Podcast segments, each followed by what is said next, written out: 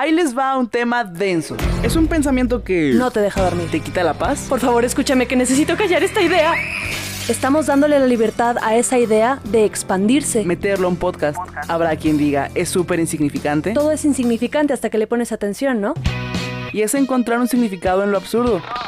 Hey, ¿Qué hubo? soy Maruca. Y yo Matraca. Y esto es... La idea intrusiva. Hey, ¿Qué hubo? ¿cómo están? Uh. Muy... Es que está bien padre que ese era nuestro intro original, banda. Dato curioso de la idea intrusiva como tal. Cuando empezamos a grabar Thalía y Psicología en la Boca de Todos, pues todavía no teníamos el intro que tenemos. Entonces nuestro intro era decir al inicio de cada capítulo, Hey, ¿qué hubo? soy Maruca. Y yo Matraca. Y esto es... La idea intrusiva. Bueno, eso era lo que hacíamos antes cuando empezábamos a grabar. Luego, evidentemente, nos reunimos con personas a que nos ayudaran a crear un gran intro. A personas guion Roberto. Roberto nos ayudó, ¿ok? Un abrazo, Roberto, como siempre. Eh, a ver, ¿cómo están? Espero que bien. Hoy voy a fingir que me interesa saber cómo están en este momento. A ver si le sale, a ver si le sale bien. Cuéntenos, platíquenos. ¿Quién soy? ¿Quién soy? Cuéntenos. Platíquenos cómo están. Pues es que a mí sí me sale orgánico porque a mí sí me interesa cómo está el público. Bueno, y, y esta vez me interesa con un fin bastante marcado. La verdad es que estamos poniendo encuestas sobre los episodios que van saliendo. Que por cierto, hasta este momento va ganando que Blancanieves estaba en coma y no, No, muerta. está ¿Viste? muerta. Porque yo tengo razón y vos no. Ay, Y vos nos... Yo tengo razón y vos no. En fin, espero que estén bien. Cuéntenme cómo están. Escríbanme en Twitter, taca, taca, taca. Soy cursi No como Matilde. no les sale Ay, bien. sí, chavos. eh. ¿Por qué? Porque quiero que dejen de ser apáticos y participen en las encuestas. Miren, o sea, ahora sin que los agredan, estamos poniendo en Instagram unas encuestas en formato de audio para que participen, nos cuenten y pues puedan interactuar con nosotros. Sin, sin joderlos, sin regañarnos como acá mi socia Maruca. Oigan, es que yo regaño mucho, pero no es como un afán de ser prefecto. Soy muy tosca para platicar. Anyway. En fin, ¿cómo estás tú? Yo estoy bien, bien, bien, bien, medicada, dopada, hasta la madre, pero bien. Hoy estás médica. Bueno, todo sea por el bien de la salud mental, amiga. No temas. Mm, Yay. Este, a ver, platícanos antes de que se haga más tarde para iniciar. ¿Qué onda con la intrusiva? Hoy tú cargas con esta responsabilidad. Te escucho. Pues bueno, resulta que hace tiempo ya que he empezado a ver películas de terror que ya se alejan muchísimo de estas convenciones del terror de... de Drácula. Deja tú Drácula, de lo que ya vemos nosotros como generación, ¿no? Por- ponle tú que El Conjuro o Annabelle. Películas que son como de un monstruo o un demonio. Una actividad, Embrujado. una casa nueva en medio de la nada y una familia llega y se muda. Y empiezan a suceder cosas como de actividad poltergeist y todo ese desmadre. O sea, No entiendo ese término. esa actividad que se aleja de lo normal, que es atípica y se puede asociar a una entidad paranormal. Bueno, a la, a la gente del gremio me entiende. Ok, es que yo soy muy ignorante de este tema, pero a ver. No, hombre, yo también, pero mira, vamos hablando como podemos. Y, y el público así como de, ah, son dos ignorantes hablando. Claro que Adiós. voy a dejar de oírlo. Por favor, no se vayan. Quédense hasta el final. Mira, a mí me gustan las películas de terror.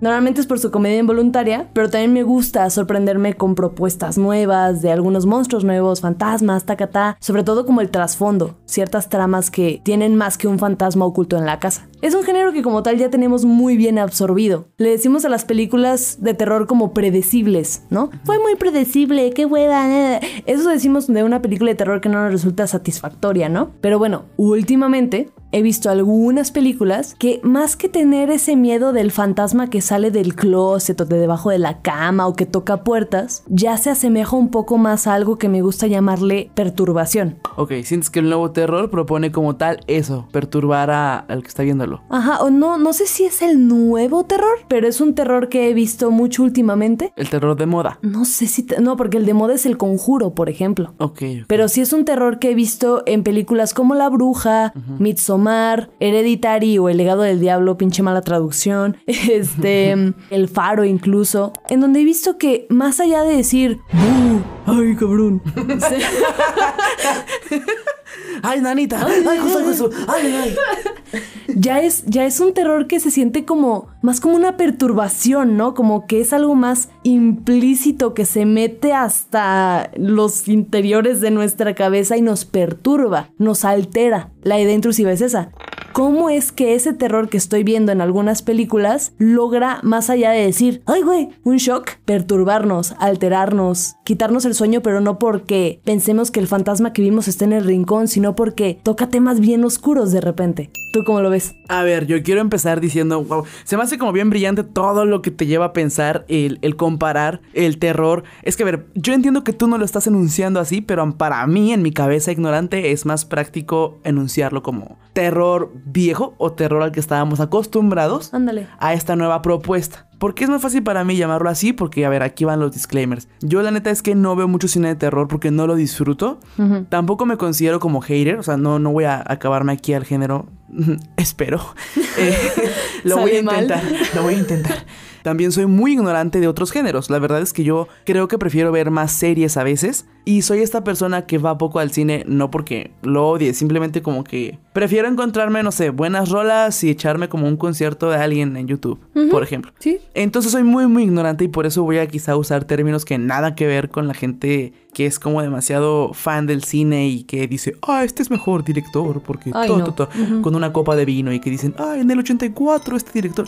No tengo idea de nada de eso, no tengo director favorito, no me sé nunca los nombres de los actores. ¿Qué pienso de lo que tú estás comentando? Pues bueno, que yo como una persona que no disfruto el género, sí está muy cabrón ver la evolución. Yo entiendo por qué lo llamas perturbador, pero para mí es más funcional decirle incómodo. Es decir, si yo voy al cine y me aviento unas de Anabel, sí se llama así, ¿no? Ajá. Pues güey, me la paso con las manos en los ojos y eventualmente la gente me tiene que decir como de ya, güey, no está pasando nada. O ya, güey, ya es de día. Ya, no, no, ya, es de- ya es de día en la película. Entonces ya, ya Sí. puedes estar relajada, ¿no? Porque todo lo malo pasa en la noche. Se sabe. Se sabe. A eso voy. Por convivir. Si todo el mundo quería ver algo de terror, pues yo entraba. Pero casi no las veía, me la pasaba como tapada. Y lo poco que veía, yo decía, güey, ¿por qué la gente está pagando un asiento aquí en el cine para venir y espantarse, güey? Yo decía, güey, yo me estoy tensando mucho. ¿Cómo es que ellos pueden venir a tensarse por voluntad, güey? Entonces, bueno, eso lo reconozco. Pero en las nuevas, como las que tú mencionas de este director ¿Eggers No. o Aster? Ajá, este director um, Aster, Aster. el que ha hecho Hereditary y Midsommar. Güey, las he visto contigo porque tú las quieres ver, Sí. porque soy una gran y excelente amiga, pero sí es algo muy incómodo. Dudoso. Ah. eh, pero, pero, pero, por ejemplo, yo quiero empezar diciendo que, por ejemplo, La maldición de Hill House, Ajá. a partir de ese momento yo respeté muchísimo más el terror. Uh. Se me hizo como una genialidad, no me sé los términos correctos, pero creo que había mucha investigación de fondo para hablar de trastornos emocionales o psiquiátricos. Ok. Entonces ahí empiezo yo como a tomarme más en serio el terror y a decir, ah, bueno, no es cualquier tontería, porque sí lo concebía yo. Llega este Aster y vemos El legado del diablo o vemos Midsommar. Sí creo que está muy bien hecha y sí creo que es imposible estar viéndola y no prestar atención a la cantidad de cosas perturbadoras como tú lo mencionas. Y entonces veo que puedo dejar de sufrirlo. Oh. ¿Sabes? Porque Annabelle era una cosa como de, ay, no mames, ay, los violines ya están bien agudos, segura. Porque a mí la música es lo que me guía cuando veo cine de terror. Sí, ¿no? la música en general, en las películas de terror sobre todo, lo que hace es predisponer a la audiencia. Ajá. Entonces, por ejemplo, veo eso, o bueno, It. Y si decía yo, ay, no mames, es que ahorita va a salir el payaso. De entrada me dan un chorro a mí los payasos. Y era como súper feo para mí. Pero conocer Midsommar sí me cambió mucho, mucho, mucho la cosa. Obviamente no me gustó porque sigue siendo algo incómodo y que me de- dispara mi ansiedad. Es que pasa esto con estas películas, que son estas cuatro que les comenté de estos dos directores, han llegado a niveles mucho más profundos. Y ahí es donde nace mi duda, como de, es que, ¿qué están haciendo? Puedo entenderlo, pero no soy cineasta, no soy cinéfila ni nada de eso. Pero sí puedo entender que están jugando conmigo. De hecho, con Hachis Hachis los Mariachis, está en Spotify, hablé de que mi gusto culposo, entre muchas comillas, era ver películas de terror que realmente parecían desde el póster que me iban a dar risa, por la comedia involuntaria de, oh, no estamos logrando asustarte, ayuda. Entonces, Pero tiene muchas similitudes a veces el terror con la comedia. Ah, claro, sigue la misma tensión y toda la cosa. Pero me gusta verlas así. Eso no quiere decir que no respete películas de terror como por ejemplo Sexto Sentido. ¿Es terror? Sí, ¿A poco? sí. Ahí vamos a algo, ¿no? Hay muchos tipos, se, se divide también muy cabrón el terror y el horror. Más que haya tipos, siento que cada vez nos hacemos más blindados al terror o nos acostumbramos a un terror. No sé, si vemos las películas de terror sesenteras o ochenteras, son una mamada en comparación a lo que se estaba ocurriendo ahorita. Y no porque sean malos directores o malos actores, simplemente son cosas que ya no corresponden a esta época, ¿no? Es que yo sí tengo que pensarlo como que hay tipos, porque por ejemplo, a mí me gustó Sexto Sentido cuando me la enseñaron enseñaste. Es que Matilde me educa. Matilde me pone películas como de, güey, tienes que verla porque todo el mundo la ha visto. Agarra la onda. Me pone sexto sentido cuando me la pusiste, me gustó muchísimo. Pero pensar, por ejemplo, que también las de So son terror. Ah. Ok, logro entender que ese se llama gore. Ajá. Cuando es como más grotescón, por así decirlo, más sanguinario, como más explícito. Y entonces mi cabeza sí tiene que decir, ah, ok, son tipos de. Porque Sí. no tiene nada que ver sexto sentido con So. Pero en, no sé, en Halloween. ¿Qué onda con todo lo que hicieron en la música? O sea, ahí me, me perturbo más, güey, porque no veo, no, no puedo anticiparme. Sí, es que mira, aquí yo, yo siento que juegan con muchas cosas. Yo empecé a ver muchas entrevistas de Alfred Hitchcock, que es el maestro del suspenso, le dicen. Y es bien importante ver que el miedo se tiene que sostener del suspenso y muchos otros géneros también. Ajá. Pero el cine de terror se basa mucho del suspenso, si no son puros sustitos estilo casita del horror. ¿No? Como que vas en tu carro y ¡de! ¡de! Pero no hay historia, no hay trasfondo, no hay elementos, no hay símbolos con los que te puedas agarrar y decir, órale, esto es importante. Sí, no hay algo que pueda mantener la atención del espectador. Exacto. En tu historia, ¿no? Y es bien importante mantener la atención del espectador en películas de terror. ¿Cómo logras eso? Como tú lo dices, ¿no? Con música, vas ambientando a la persona. Pero él hablaba de darle una cierta cantidad de información al espectador, incluso más que a los personajes, para que tú como espectador estés en la butaca como de, no, sal de ahí, ahí está el malo, ahí está el que te va a matar.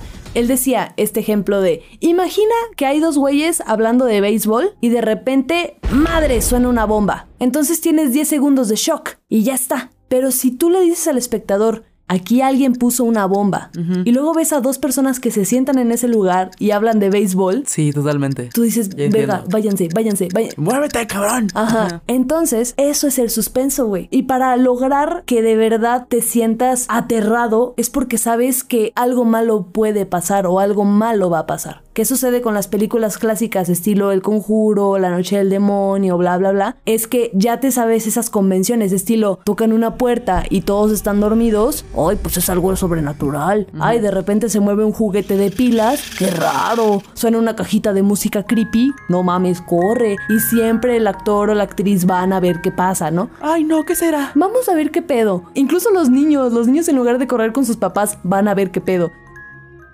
Pero ya cuando pones cosas como por ejemplo, no sé, vamos a hablar de la bruja. ¿Tú la viste? No, no vi la bruja. Ah, ok.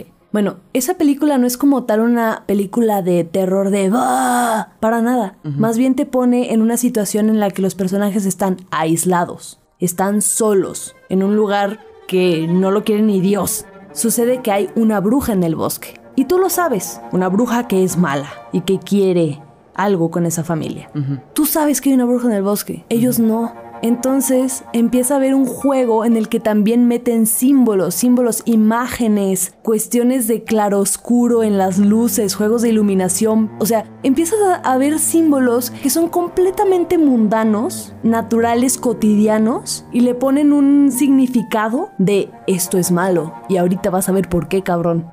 Entonces te mantiene más bien tenso. Yo me refiero a este cine como un cine perturbador porque altera tu realidad, altera todo lo que tú conoces como normal, hace como un crunch a esa realidad y terminas sin saber de dónde chingados agarrarte. Solo estás ahí como pues, errante, ¿no? En, en la narrativa en la que te ponen. Midsommar es otro gran ejemplo. Te ponen en un lugar en donde no tienes ni puta idea de qué pasa, la cultura y los rituales de esa sociedad chiquita son muy diferentes a los tuyos y ahí nace el terror de la diferencia. Y también de todo lo que uno siente como físicamente alrededor de la película cuando estás ahí sentadito en el cine. Sobre todo ahorita que tú dijiste como de nos altera, pues es que sí sufrimos como tal alteraciones en el sistema nervioso. Van a decir que qué flojera conmigo otra vez por el sistema nervioso. Pero sí tenemos una producción excesiva, por ejemplo, de adrenalina. De forma neurológica o neuroquímica, el miedo tiene una respuesta muy muy identificada con la adrenalina y con la dopamina, es decir, la segregación de estos neurotransmisores se incrementa y al mismo tiempo se libera una hormona que que se llama cortisol, que tiene muchas funciones, pero entre ellas está como adaptarnos para, o no adaptarnos, sino como ayudarnos a responder a, sobrevivir.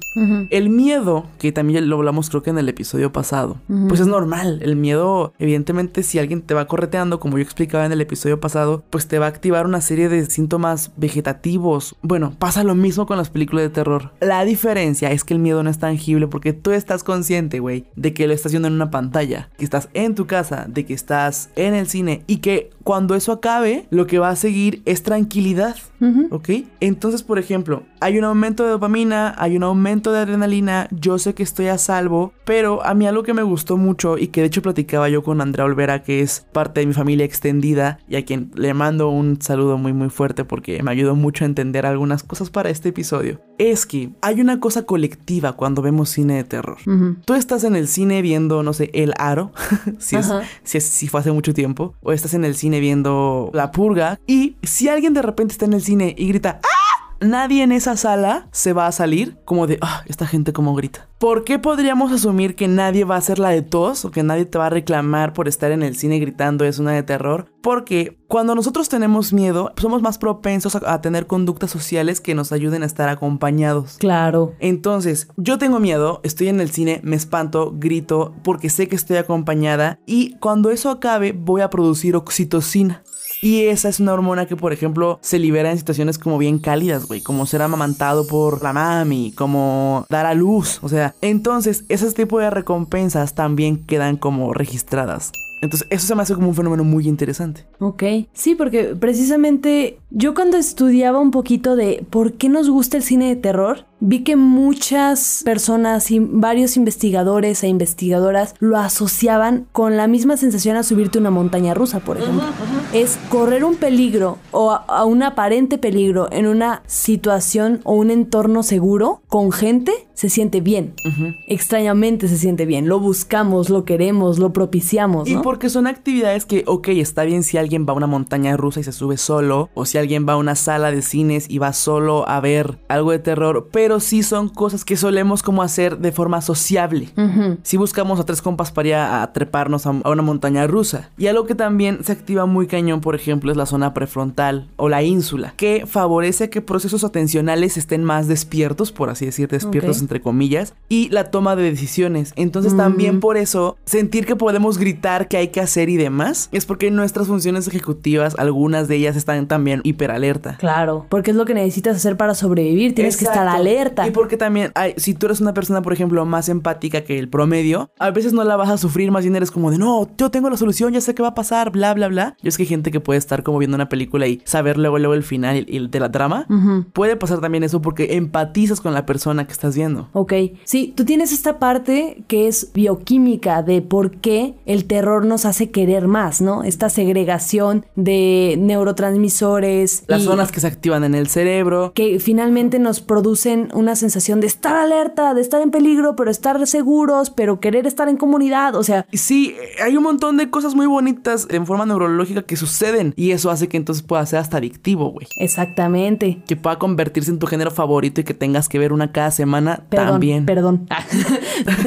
no me arrobes. Pero mira, así como tú estás hablando de esos aspectos muy anatómicos o fisiológicos de nosotros mismos, a mí me gusta verlo también como una cuestión de por qué las imágenes que vemos o los sonidos que escuchamos son perturbadores, ¿no? Entonces, yo lo veo así. Las películas que yo les estaba diciendo, como es La Bruja, El Faro, Midsommar, El Legado del Diablo y otras muchas tantas que pues no, no caben aquí mencionar porque no las puse en la escaleta. Ah. ¿Y por qué no las he visto? Sí, ajá, porque finalmente estoy hablando desde mi propia experiencia y desde lo que yo conozco, ¿no? Tampoco voy a hablar de todo y de todos. Pero veo que están jugando mucho con alterar nuestra percepción de lo que es real y lo que no, y nuestra percepción del tiempo. Entonces, a ver Ahí te va. No se preocupen, no les voy a dar spoilers tan grandes. Lo que hace Midsommar es en un nivel narrativo como de imagen y audiovisuales y bla bla bla bla bla, cosas técnicas que saben los cineastas. O los que estudiaron ciencias de la comunicación. O lo que estudiaron comunicación, ajá. Lo que hacen ellos es alterar las formas, los tamaños, los colores y la cierta percepción de cómo está realmente funcionando el mundo hay momentos ya muy avanzada la película en donde ves que el fondo incluso parece que está como acuífero, como si estuviera como en agua el fondo. Ves, por ejemplo, imágenes que la personaje principal no pudo haber visto, pero tú sí lo viste en cámara. Entonces lo usan para perturbarte a ti, espectador, con el instrumento de la actriz. Sí. En, en, La Bruja pasan cosas muy similares. Te dejan muy claro cuáles son los símbolos con los que van a interactuar. Símbolos como colores, luces, actividades, canciones incluso. Y de repente te dicen, híjole, ¿y todas estas? Están bien twisted, están bien loquillas, ahorita te digo por qué, o sea, y empiezan a alterar todo lo que tú construiste a partir de la trama, ¿no? Ya me está dando miedo, Matilde, de que te estoy poniendo atención. Bueno. ya basta. No, chido, sí está. No, no es cierto. Güey, sí me estoy espantando. Y luego. Entonces, siento que ahí empieza el problema. O sea, no el problema, sino lo que nos mantiene clavadísimos en esas, en esas series y en esas tramas. Es porque no sabemos qué es real y qué no. ¿Quiénes son los buenos? ¿Quiénes son los malos? ¿Qué está pasando? ¿Lo que ve el personaje es real o es un producto de su imaginación? ¿Está cayendo en la locura? En el faro vemos eso. Terminamos viendo cosas en donde terminas pensando, puta, entonces este personaje existe o está dentro de la cabeza del otro. O sea, como que empiezas a dudar tanto de lo que estás viendo y empiezan a jugar tanto con imágenes bien bizarras, como muy crueles y crudas y raras y rancias y dices, a lo madre, o sea, no sé, los que vieron Hereditary pueden imaginarse ciertas tomas demasiado crudas y juegan también con eso. Juegan con símbolos, juegan con alteraciones de percepción y juegan mucho, al menos estas películas, con planos estáticos. Entonces es un plano tan fijo que no puedes salirte de esa imagen. Entonces ves a una persona llorando desconsoladamente, en el punto más agudo del dolor y no puedes salirte de esa toma. Es lo único que estás viendo. Entonces, claro que todo eso perturba. Es todo eso y encima te ponen aspectos que a mí me dan mucho más terror que ver a un monstruo o, al coco. Te ponen cosas como el duelo, el dolor, la pérdida, la locura, la frustración. Sí, emocionalmente, que también ya son procesos con los que te puedes identificar. Sí, sí, sí. Entonces, claro que sabes lo que siente ese personaje, porque ya no es una cuestión de dónde está el fantasma debajo de la cama, tal vez. Es una cuestión de cómo sufre, qué vulnerable es. Yo no quiero estar así de vulnerable. Ajá, exacto. Y, y empatizas también un chorro.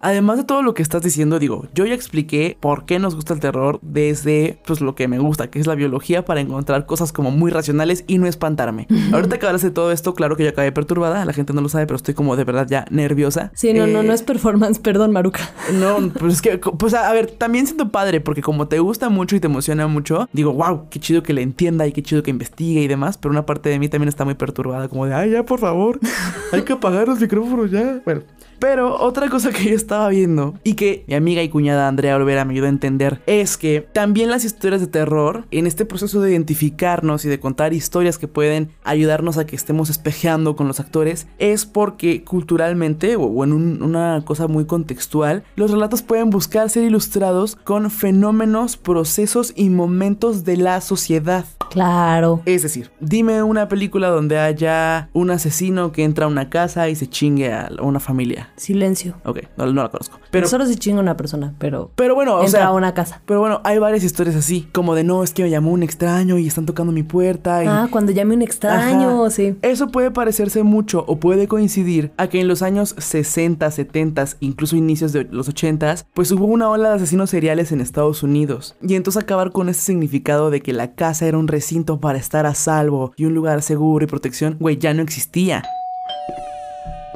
Claro. Entonces, evidentemente, la empresa del cine iba a decir, güey, vamos a jugar con este nuevo temor que sí es real y lo vamos a llevar a una pantalla. Fíjate que eso que tú dices me recuerda mucho a lo que sucedió hace un par de años que empezaron a ver muchas películas sobre el fin del mundo. Es lo mismo, ¿no? Claro, porque es un, ah, vemos que el mundo está muy contaminado, vemos que hay muchas guerras, terrorismo, bla, bla, bla, y vamos a hacer historias de esto. ¿A eso te refieres? Sí, más como un tsunami gigante va a venir a azotar a todo el planeta Tierra. Por eso, sí coincidió con la llegada de reformas ambientales. Sí, 2012, The Walking Dead. El día después de mañana. Distopías, pues. O sea, de cómo va a acabar el mundo en un futuro. Y sabes que Hereditary y Midsommar no están tan alejadas de lo que pasa hoy. Exactamente. Que es, es un tema como muy complicado, pero yo lo voy a intentar decir así. O sea, lo cierto es que estamos justo ahora con una epidemia muy cabrona de esta creencia como desvivida hacia las pseudociencias hacemos mucho mame en, en, Twitter y en Instagram de los horóscopos y lo astral y eso luego muta a lo vibrar alto y a la buena vibra, que son cosas que evidentemente pues tienen bondades y características chidas, hay gente que se siente identificado con eso y le funciona, pero ya esta cosita de la trascendencia, Ujú. que por cierto en controlado por hecho lo hemos estado hablando mucho, hace que Mitsoma tenga como esta oportunidad de que algunas personas se identifiquen muy duro, porque está lleno de rituales Ajá. que según como pueden garantizarte paz y como encontrar eh, una armonía después de la muerte y que los ciclos y la chingada. Creo que sí tenemos como una, una epidemia de eso, de esas creencias. Más bien, creo que es una cuestión en la que existen comunidades, rituales que se alejan mucho de lo que nosotros consideramos normal o tranqui. Güey, pero es que a mí lo que me da mucho miedo es pensar que hay gente que sí iría a eso, güey. Y la gente iría para subirlo a sus historias, güey. Eso es lo que me da miedo. Sí, bueno, no sé si a mí me da miedo, pero sí me da miedo el hecho de que existan algunas pues actividades propias de estos grupos que sí dañan a las personas o que sí les afectan. Era horrible. Es que mi tomar es horrible. Perdón, pero es horrible. Si nos ponemos ahí, pues sí hablan de rituales, por ejemplo, en el legado del diablo, rituales satánicos, invocación de demonios, bla, bla, bla. Pero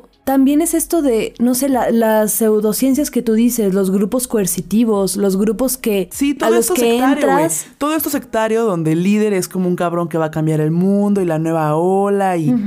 Y que hay sectas que no, no hacen daño. Solo, pues hay sectas muy agresivas, coercitivas y que no dejan que las personas que están adentro puedan salir o puedan desplegarse o puedan, no sé, desarrollarse. violencia, es que es violento. Es violento, es precisamente eso, es violento. Y hay procesos, ya, ya voy a empezar a hablar del coaching, pero es que hay procesos del coaching, güey, que sí se parecen a otra escala quizá, pero que sí están, o sea, los llevan, por ejemplo, a lugares sin señal.